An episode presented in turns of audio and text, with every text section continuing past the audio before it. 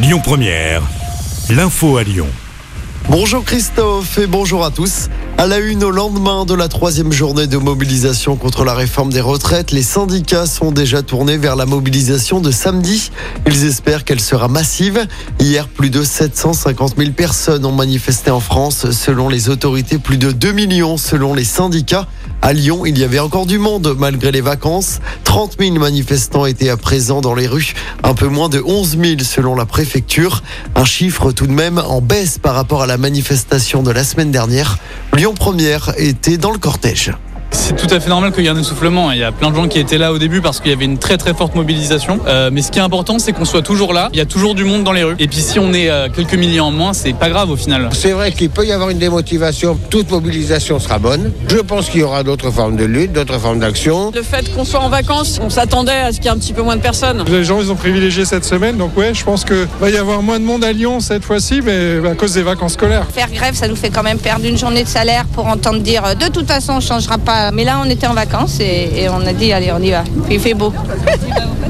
Et en attendant la nouvelle mobilisation de samedi, le mouvement de grève se poursuit à la SNCF aujourd'hui avec encore des perturbations sur les rails.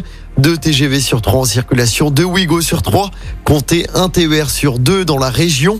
Du côté des TCL, le T1, le T2, le T4, le T5 et le T6 effectueront leur dernier départ entre 20h30 et 21h30 ce soir. En revanche, les métros et les bus circulent normalement. Dans l'actualité également, cette autre mobilisation, celle des agriculteurs. Pour la première fois depuis trois ans, des centaines de tracteurs sont présents à Paris. C'est pour manifester contre les contraintes qui pèsent sur l'agriculture, en particulier les restrictions d'usage des pesticides. Condamnation définitive pour Michel Mercier. L'ancien président du Rhône a décidé de ne pas faire appel. Il avait été condamné le 26 janvier dernier. Il était poursuivi pour détournement de fonds publics et prise illégale d'intérêt. L'ancien garde des Sceaux est ainsi condamné notamment à trois ans de prison avec sursis. Du sport, du foot avec les huitièmes de finale de la Coupe de France. L'OL n'a pas le droit à l'erreur à domicile contre Lille ce soir au Groupama Stadium. Coup d'envoi du match à 18h15. Un peu plus tard dans la soirée, un choc. Le PSG se déplacera sur la pelouse de l'Olympique de Marseille. Début du match à 21h10.